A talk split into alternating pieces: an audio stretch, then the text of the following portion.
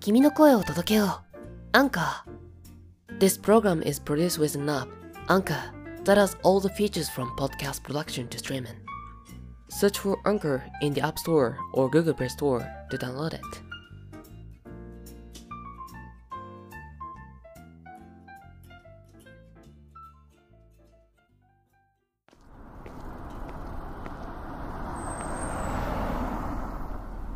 あ、こんばんは。 もうすぐ3月も終わり。日本では年度末とも言いますが、この時期はいろんなイベントが重なって忙しくなりますよね。卒業式に送別会、決算に引っ越し、考えただけでも目が回りそうです。忙しくて余裕のない時こそ、一度立ち止まって一杯コーヒーでも飲んでみるのがいいかもしれませんね。さあ、着きました。いらっしゃいませ。いつものお出ししますね。リランのチリングアットザバースピカ。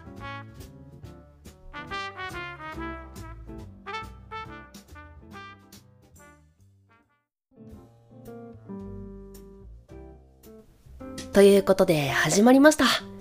第17回リランのチリングアットザバースピカ。改めましてこんばんは。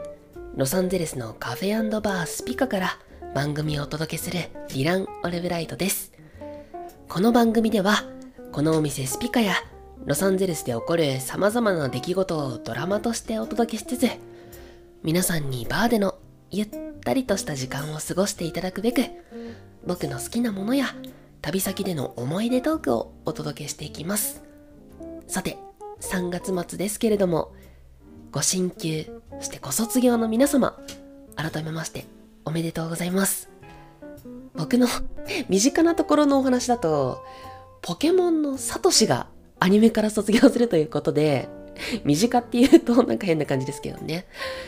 そう、もう10年ぐらい見てなかったんじゃないかな。ポケモンのアニメを久しぶりにね、見たんですけれども、なんか泣きそうになっちゃいましたよね。そう、小さい頃はね、たくさんポケモンのアニメ見てたんですけれども、その頃の登場人物、たけしとかかすみがね、出てきてくれたのはすごく嬉しかったですよね。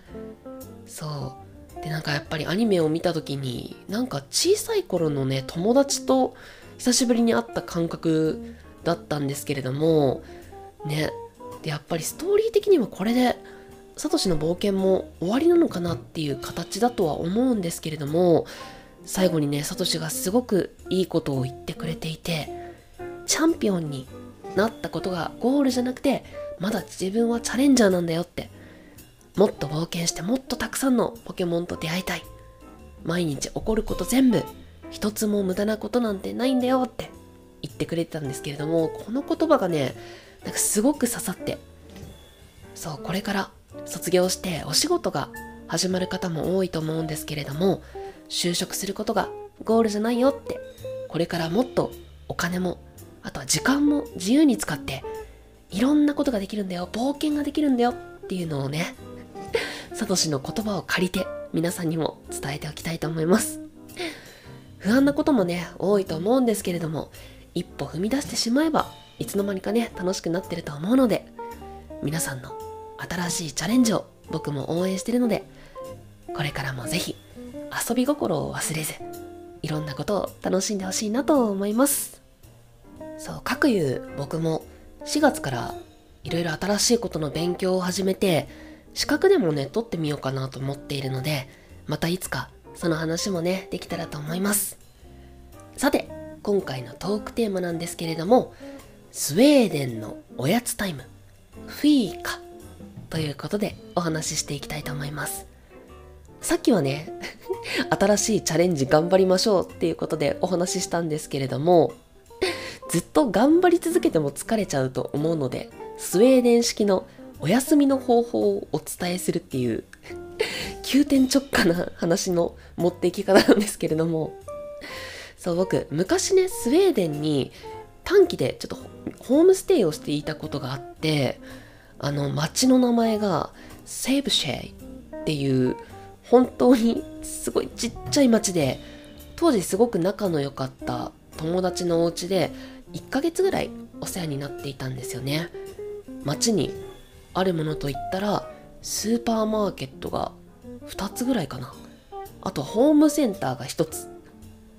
でその他はもうずっと先まで森が広がっているっていうような感じなんですけれどもそうその中にねそう街の真ん中に本当に素敵なカフェがあったんですよね。確かメリンズっていう名前だったと思うんですけれどもそうホームステイ先のお母さんがそのお店に連れて行ってくれてそこで初めてフィーカっていう文化を教えてもらったんですよね。でフィーカっていう言葉はスウェーデン語でコーヒーのことをカフって言うらしいんですけれどもそのね何て言うんだろう言葉をひっくり返してフィーカっていうようになったみたいでそう日本語だとそれがねそのままコーヒータイムっていうような意味になるんですよ。ね。でコーヒーに必ず甘いものおやつっていうのを一緒に食べるので今回はねちょっとそのおやつタイムっていうことでスウェーデン式のね そうコーヒータイムのことをお話ししていこうと思います。でこのフィーカの時間っていうのがスウェーデンのね生活にすごく深く根ざしていてそうお仕事をしている人でも朝10時頃に1回そしてお昼過ぎの15時頃にもう1回しっかりフィーカの時間をとってゆったりコーヒーを飲みつつ同僚の人とお話ししたり一息つきつつリフレッシュすることができるんですよね。そうでホームステイ先のお父さんも家から近くのね職場で働いていたんですけれども午後のフィーカの時間になると職場からねお家に戻ってきて家族と一緒にコーヒーを飲むっていう時間があっていやこんな働き方があるんだなぁと感動した記憶があります。で僕もメリンズっていうカフェで初めてフィーカーを体験したんですけれどもコーヒーと一緒に楽しむ甘いケーキやお菓子のバリエーションがもうすごいたくさんあったんですよね。そう。セブシェの街がすごく小さくって住んでるその町に住んでいる人同士っていうのがみんな顔なじみなのでそう。あのお店の人とお客さんが知り合いの場合は事前にお願いしておけばお店に並んでないお菓子も作ってくれるみたいでメリンズのねホームページもすごく素敵に作られているんですけれどもそこにねあのお写真と一緒に100種類ぐらいねお菓子のメニューが載ってるのでこれはね多分調べたら出てくるのでぜひぜひ皆さんにもチェックしてみてほしいなと思います。その時僕は確かコーヒーとあとは一緒にブルーベリーのマフィンとチョコレートドーナツをココナッツでコーティングしたドーナツボールあのミスタードーナツとかにあるあのちっちゃいあの丸っこいドーナツみたいなものをいただいたんですけれどもアメリカのお菓子みたいにあの甘ったるいわけじゃなくってすごくなんか上品な甘みでしっかりとコーヒーと一緒に食べるための味付けにしてあるんですよね。でお店の中もアットホームな雰囲気でもうそこら中にねお菓子が並べられているのでもうねすごく素敵な空間になっているんですよね。またいつか戻って美味しいコーヒーと甘いお菓子をね食べたいなと思うんですけれどもそうもうこの時の経験がなかなか忘れられなくてスウェーデンから帰った後なんですけれどももうお仕事とかが忙しくなってもこっそりね自分の中でフィーカの時間を作ってそうするとやっぱりやるべきことにメリハリがつくというかねあのだらだらと長い時間仕事をやり続けるよりかも集中してそして一回フィーカの時間を挟んででまたフィーカあのフィーカじゃないや。フィーカ2連続したらダメですね。休みすぎですね。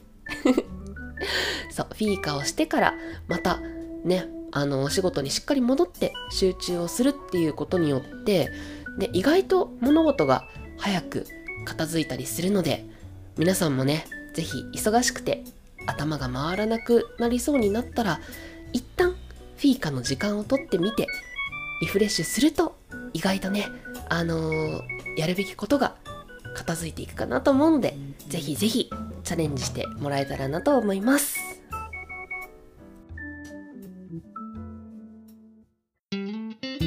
リランのチリングアットザバースピカ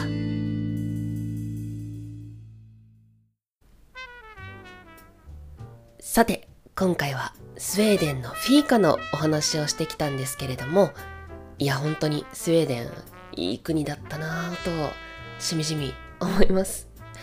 フィーカ以外にもねやっぱり素敵な文化がたくさんあって